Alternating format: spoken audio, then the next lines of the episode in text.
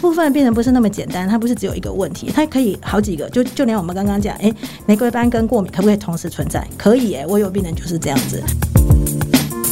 大家好，欢迎来到健康生活会，我是主持人 Kevin。前阵子呢，跟朋友吃饭的时候，他的脸都红红的。那跟他聊的时候才知道，说他原本以为他是单纯脸部过敏，但是过敏了非常非常久的时间，他也没有特别去注意。那他这个这个红啊，呃的地方，他就开始痒，然后痒到他受不了。到了皮肤科门诊之后，他才发现原来这个不是皮肤过敏，而是玫瑰斑爆发，加上就是他脸上有。蠕形螨虫这一种虫，有一个虫虫危机的爆发，所以才会一天到晚这个脸都红彤彤，而且会痒。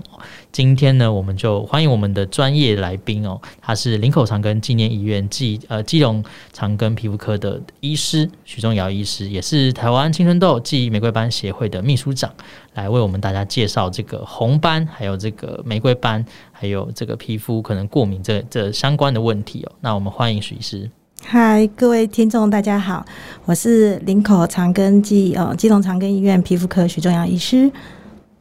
好，呃，许医师好，这边的话想先问一下许医师，就是玫瑰斑这个词，好像呃，我记得一开始的时候它是叫酒糟嘛。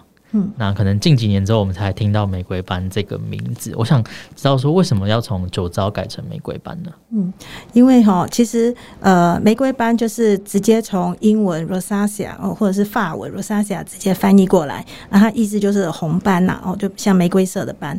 那可是我们大家大过去知道的比较熟悉的其实是酒糟。大家很多人就说，哎、欸，你假使跟病患说你得了酒糟，他就以为说，哎、欸，我又没喝酒哦啊，为什么？而且好像很糟糕的样子。那为了不要让大家感觉上说这是一个很不好的名字，我们有呃发起了一个证明的运动啦。哎啊，其实它之所以称之为酒糟，也是因为它很呃中脸很红啦，所以在呃脸颊、下巴、鼻子的地方很红，看起来像喝醉酒了一样，所以这样才叫做酒糟这样。哦，了解。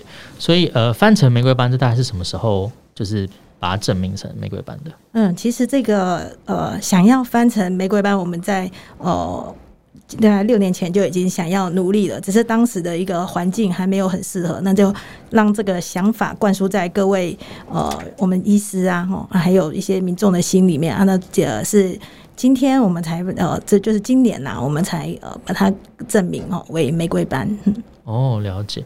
嗯，玫瑰斑它有一个明确的成因吗？还是说它怎么样会造成这个玫瑰斑？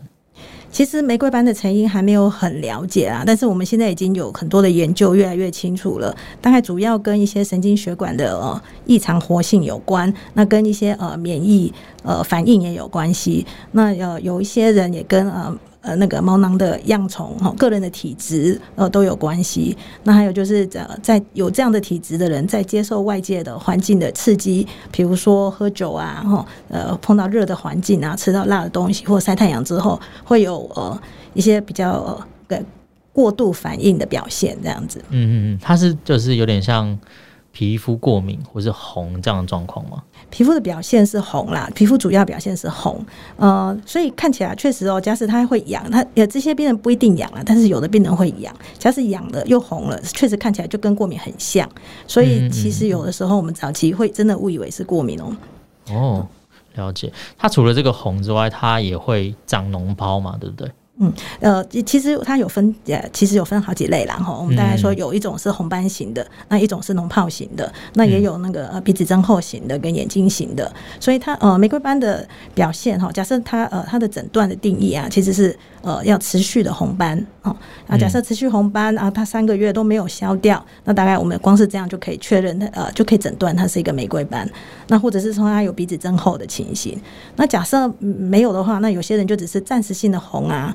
啊，或者是有呃，有有长一些呃，像丘疹啊，像痘痘有脓泡的情况哈，啊，或者是有一些血管扩张的情形，呃，或者是眼睛的症状，那这些呢，我们四个刚刚讲的四个项目，大概有两个项目也有的话，我们也可以认为它可能是呃，我们可以诊断是一个玫瑰斑。不过在诊断之前，我们大概还是要排除很多其他可能的原因呐。嗯，所以呃，玫瑰斑它主要是女生比较常得吗？还是男生呢？就它的比、欸、比率的问题，诶、欸，其实诶、欸，女生比较多，而且通常都是三十岁以上的女性会比较多。那男生通常是比较晚，那男生比较常见其实是鼻子增厚型的啦。嗯，那个大概是男生会比较多，男生通常大概四十五岁到五十五岁，就稍微年纪大一点点。哦，所以其实有些呃，比如说不管是男性或女性啦，他过了青春期之后，但是他还在长青春痘，有可能那个不是青春痘。嗯，那其实要看啊，因为玫瑰斑跟青春痘最重要的差别在于，玫瑰斑的特征就是红，啊，青春痘的特征呢其实是粉刺啊。嗯，青春痘其实它就从毛囊出来的，所以它的特征就是，哎、欸，我们有看到黑头白头的粉刺，然后有发炎变成痘痘，哦，可能变成呃囊肿性的啊，或者就是颗粒型的那的痘痘。对对对，嗯，了解。那呃，回到我一开始就是分享，就是我有一个朋友他有脸红的这个状况，然后他以为是过敏。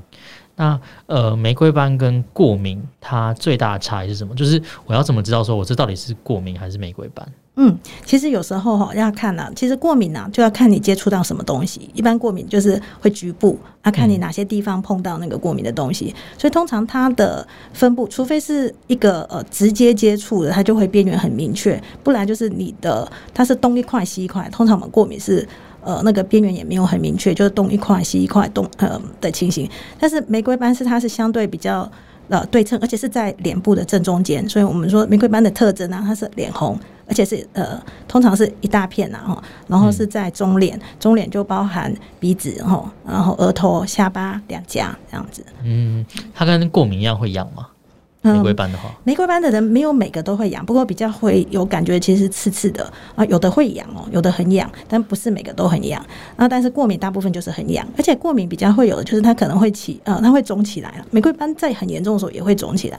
哦，过敏会起小，有点像小水泡或者是结痂这样子。那呃，它过敏到了比较呃亚急型的时候，呃，它会有起有血血，血血会比较厉害。那玫瑰斑一般呃有分几种啦，哈、啊，那大部分是血血比较没有那么明显。嗯，了解。那呃，我想问一下说，说就是有另外一个叫做玫瑰糠疹。这个跟玫瑰斑是一样的东西吗？哦，玫瑰糠疹是完全不同的东西。玫瑰糠疹我们其实叫称它为，虽然也有玫瑰哦，然后糠疹就感觉上有疹子，但是玫瑰糠疹其实我们称之为皮肤小感冒。那它其实通常是长在身上，我们说那个分布啊，像圣诞树一样是椭圆形的，那中间会有一圈血血，那个血血是在那个疹子的中心，就是比较偏后面一点点。那第一个长出来的那一块啊，是特别的大块这样子。那那通常没有关系，只是它的恢复是会比较慢。通常是呃，比如说有一般的感染啊、感冒啊或拉肚子啊之后才冒出来的，那可能会要六个礼拜以后才会恢才会恢复正常这样子。所以他因为比较拖了比较久嘛，所以大家会比较担心。嗯嗯，了解。所以其实两个完全是不同的东西，因为一个可能是感。感感呃感染嘛，对不对？哎、欸，它我们叫皮肤小感冒啦，但是其实它也不真的是感染，因为我们还没有找到它到底是跟哪一个病毒有关啊。我们猜是某一个病毒造成的一个皮肤反应，哦、但是有有研究过也没有找出来。对，嗯哼，反正总之，如果皮肤有长期红的问题，就是还是到皮肤科诊所让专业的医师看比较好。对，我想确定诊断永远是对于呃好得到好的治疗是很重要的一环。嗯，刚才有呃徐医师有提到说，就是玫瑰斑有分非常多不同类型。应该有讲，比如说眼睛啊，然后鼻子什么，可以稍微跟就是听众朋友们就是介绍一下说，呃，它有分哪几个类型，然后它们长是怎样？嗯，呃，就是一般来讲，我们呃常想象了解的玫瑰斑就是红斑型，红红斑血管扩张型，那就是在脸颊看起来红红的，那仔细看可以看到一些微血管扩张。那其次呢，就是呃丘疹脓疱型。那丘疹脓疱型就很像青春痘的脓呃的丘疹，但是它没有白头粉刺。那一般也是在呃中脸，刚刚说的 central face，就是呃脸颊呃脸颊鼻子、额头跟下巴哦的位置，那会有这些呃脓泡，但是它其实并没有看到，我们并没有看到黑头粉刺啊。然后再来就是一个鼻瘤型，那主要是鼻头的皮脂腺增生啊，呃，软组织增生。那有的在发炎的时候，我们可以看到红肿，那到后期就会没有红肿。对，那还有一种就是眼睛型啊，就是眼睛可能会呃有一些结膜炎啊，严重的时候可能的那个也有一些角膜炎，所以红眼睛这样的，那甚至呃眼睫毛也会有一些发炎的现象。那其实眼睛型的，就是有眼睛的症状啊，其实是我们诊断酒酒糟呃或者是玫瑰斑非常重要的一个呃部分。嗯，像青春痘的话就不会有这个部分。嗯嗯，呃，我那个朋友他还有提到说，他晚上的时候脸会痒。所以玫瑰斑它是因为有呃，它有去验虫嘛，然后它有有发现脸上有乳型斑虫增生这样子，是因为有这个虫在脸上爬所以痒嘛？嗯，对，因为后来我们就发现哈，在玫瑰斑的众多原因之中啊，蠕形螨虫是其中的一个诱发因子啊，哈，那也有可能是一个原因，也不一定啊。那这个当然还有一些争执，不过我们有发现，玫瑰斑的病人啊，有呃大概九成的人可以看到比较多的呃蠕形螨虫。那而且我们知道哦，这些蠕形螨虫通常是晚上在脸上爬哦，它就平常躲在那个。毛孔里面哦，然后到晚上的时候，再在脸上这样爬，所以很多人会觉得说，哎，晚上比较痒哦，就会很想去抓。所以通常我问。呃，病患哈，假设他有说他很痒，而且晚上比较痒，我就会赶快去想说，嗯，我们来验一下，看有没有看到比较多的螨虫。那当然，螨虫本来就是平常就跟我们共存啊，每个人脸上都有，然后小朋友、大人都有。只是当它的量多到一定的程度的时候，可能哈，再加上你的体质哦，你的反应可能会呃，就会比较发炎反应比较厉害，所以你就会看起来比较红。那当你的血管一直在扩张的时候，当然就会造成一些症状，你会不舒服，会觉得灼热啊，哦，烫烫的啊。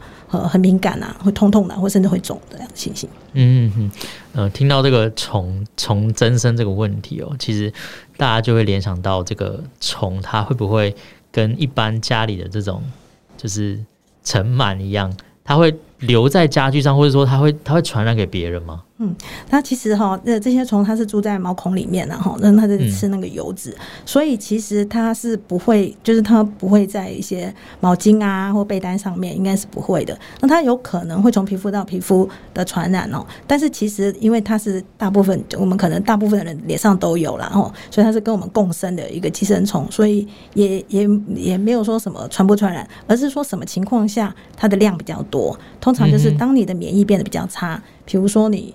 呃，你可能吃了什么药，吃了一些抑制免疫的药，或者你擦了类固醇药膏，哦啊，或者是你最近睡不好，你的免疫很差，哦，很烦恼，那这样情况有可能会让你的虫的量会增加，就这个平衡，我们本来维持的很好的平衡打破了，哦，或者是你比如说你最近去做了一些呃医美的治疗，哈，有些人做完镭射之后，哎，就会冒很多小小的丘疹，那这个有时候呢也是跟呃比较多的螨虫是有相关的。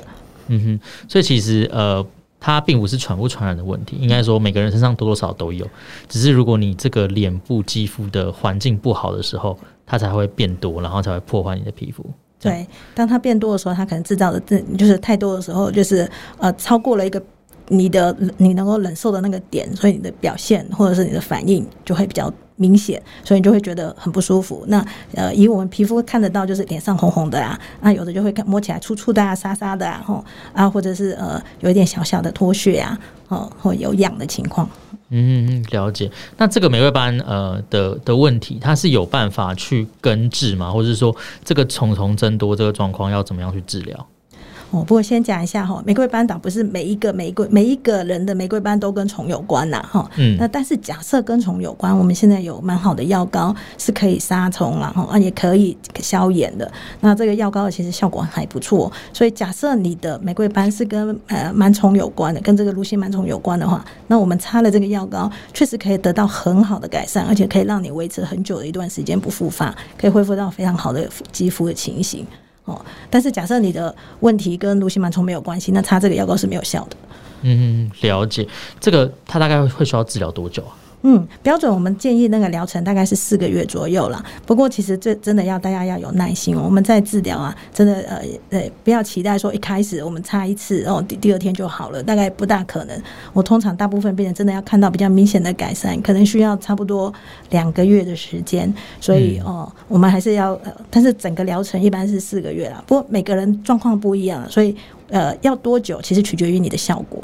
嗯，了解，所以他没有办法就是一步到位这样子，就是可能看完回程一次就解决这个问题。他是要有耐心的去去慢慢去治疗。对，我常常碰到有一些患者，我都会很想说，哦，我住好远哦，你可不可以医师你开多一点给我哈？啊，可不可以开很多？其实有时候我们要看的，呃，不是故意不开很多给你，而是有时候要看一下你的效果好不好了。因为每个人都会有一些反应。其实就算是我们说的杀虫的药膏好了，有些人刚擦会有一些恶化的情形。那恶化的时候，我们就要检讨啦，到底是因为呃是是正常的恶化。要因为杀虫太凶了，所以你有一些反应，还是根本我就诊断错误开错了，让你你不适合，你会过敏，那也是有可能的。每一个东西你都有可能过敏，所以还是需要嘛，尤其是早期的我呃病情不稳定的时候，要很频繁的回诊。那我们大家双方面一起来努力，让呃病情更好。嗯，了解。那呃，我再想问一下，就是许医生，就是呃，可能市面上有一些它玫瑰斑专用的保养品，那这个玫瑰斑病患它是可以擦保养品，或是用这种玫瑰斑患者专用的保养品，这样是 OK 的吗？嗯，有时候我们都会很希望哈，就是它有标示很好，然后呃，直接拿起来用就好了。但是不过哈，其实呃，这就取决于我，我觉得啦，有时候要看。是哪个牌子啦？哈，有的大牌子大概没问题，有些牌子不太确定，不知道哈。不过它会标榜有玫瑰斑专用，它当然是添加了一些成分，诶，是可以退红或遮瑕的哦，或是可以呃消肿的。那但是我们通常还是希望，因为这些患者他的皮肤比较敏感，用的东西越单纯越好了。所以呃，而且病患到底是你知道你是不是玫瑰斑，或者你情况适不适合？呃，其实比较安全的方式，可能还是跟呃你的医师讨论一下，这样会比较好。嗯，就是可能拿着这个这个保养品找找 皮肤科医师看嘛？对，也可以啊，你可以拍起来。我们其实不不见得你一定要拿着产品来啊，那个拍起来，那个后面的那个，其实现在网络上也都抓得到。你可以那个成分表有没有？哦，哎呀，就可以了。就假使连成分表它都写不清楚的那个产品，真的要怀疑一下。如果都写不清楚，就不要用。对，它是里面都不写的哈，然后就就真的是不知道它里面含什么了。嗯，哎、欸，那那个呃香精类的东西是可以的吗？都都不要嘛，就是对于玫瑰斑病患的话，哦，一般来讲，我们只要敏感的、比较敏感的肌肤哈，我们都希望说你用的东西越越越单纯越好。那最常见会过敏的东西就是香精跟防呃防腐剂，所以最好是不要有这些东西。嗯、对，那。我自己个人就有一个患者，因为其实呃，我们现在讲好像很简单哈，就是只有玫瑰斑，然后就这样治疗。但是其实大部分的病人不是那么简单，他不是只有一个问题，他可以好几个。就就连我们刚刚讲，哎，玫瑰斑跟过敏可不可以同时存在？可以哎，我有病人就是这样子，它是可以同时存在的。所以有时候我们处理要一件一件来处理。那我那个患者就是，哎、欸，我帮他治疗玫瑰斑嘛，哎，觉得怎么越越擦越糟糕，我就说好，来，你给给我看你到底擦了什么，他就给我看，买摆了一桌子的药膏、保养品这样子，然后 有玫瑰斑专用的啦，有修护皮肤的，还还有凡士林啊，还还有一堆类固醇药膏啊，哈，他就告诉我什么时候擦哪一条这样子，哈。那我们也有稍微讲过，其实玫瑰斑的患者不太适合擦类固醇，但是他觉得不行不行，因为他实在很痒啊，很红肿啊，擦类固醇才能让他稍微缓解一下，那这样他就变。变成很依赖那个类固醇，那这样也会让他的皮肤的屏障功能比较不好哦，所以呃也也比较，当然我们也会担心他是不是虫虫比较多。不过这个病人我是有检查过了，他是没有没有虫增生的问题。那后来等到他的那个保养品摆下来之后，我看我才发现，我惊赫然发现哦，诶，他里面拿的那个凡士林啊，我们通常都想凡士林是最单纯的，什么都没有的。对，诶，这个我想说，诶，好好好，那你就擦凡士林就好，其他东西都不要擦。我想其他东西太复杂了。然后我打开来，因为我哎，这凡士林怎么那么香啊？后来上网去查才发现，那个红盖子的凡士林，它里面是有香精，它就写了大大的香精在里面哦。所以呃，其实后来我就叫别人这准这一这一罐不准擦哈。所以其实它最有问题的是凡士林哦。对，我本来还在想说啊，可能是那些玫瑰斑专用的保养品有问题哦。那也许真的里面不知道哪个成分你不行，你先不要用这个，不要用这个，用最简单的就好。但是后来厘清了，就是哎，原来是那个凡士林有问题，它只要不擦那个。后来就稳定很多，并且就好控制很多，哦、所以我也花了一点时间去把它找出来。嗯，所以越香的含有香精这种，其实是对皮肤的负担是越越大的。对，而且不要迷信那个，所以刚刚有说哈，那个不要迷信那个保养品上面写什么。我后来有另外一个病人哦，他就呃他住院，因为过敏很严重，我觉得他啊你擦乳液，你去买凡士林，他就买凡士林很大罐哦，放在那个病房那边，然后我就想说，嗯，好好好，你擦这个不错。结果我就想说，好来，我来教你怎么看。转过来一看，哎，那个是他说这个是婴儿专用哦，婴儿专用的凡士林哦，哎，但是后面他就写它的主成分就是凡士林，然后下面第二个香精。然后就马上昏倒这样，尤 其实他又很痒这样子，然后我叫他擦凡士林，我说哦不行不行，这一这个凡士林不行，所以大家还是要翻到后面来看一下成分有什么。哦，这样我就想到，其实我也有含香精的凡士林，就是比较香的那种。对，其实有的是香，其实你不过敏是无所谓啦。对，但是因为它假使你是在过敏的情况下，那个香精的成分是属于最容易过敏的，排行榜第一名啊。哦，了解。所以其实，呃，刚才听下来，我觉得皮肤的问题它算是蛮复杂的，因为它有可能同时有很多个问题存在，其实需要慢慢去抽丝剥茧。那可能这个患者也要很有耐心，没有办法说一次就是把所有的问题全部解决。那可能解决完这个，但是他还有另外一个，也是要慢慢把另外一个解决，全部都解决完之后，他的皮肤才会恢复正常，这样子。对对，所以其实就是要大家一起努力，一起合作了。所以我通常都会患者来的时候，都会跟他说，我们一开始哦，真的回诊要比较频繁一点。每一次呢，我们都要一起来讨论说，诶，这个治疗方针对你到底有没有帮助？有进步就会慢慢看到。那有时候会需要花一点点时间，我们才能达到我们的目标。嗯哼，所以可能还是要建议呃，线上现在正在听的呃听众朋友们，就是。如果皮肤有这个问题啊，不要想着自己去解决，自己买很多保养品去解决，还是要有呃专业的皮肤科医师帮你抽丝剥茧，然后你们一起讨论一下说，呃用什么样的方式治疗会是最好的这样子。好，那我们今天非常感谢许医师来到我们节目，跟我们讲了这么多，我现在才知道原来那个只要是有有香精的都是比较不好的。嗯，那、我们今天节目就到这边告一段落了，我们下集见，大家拜拜。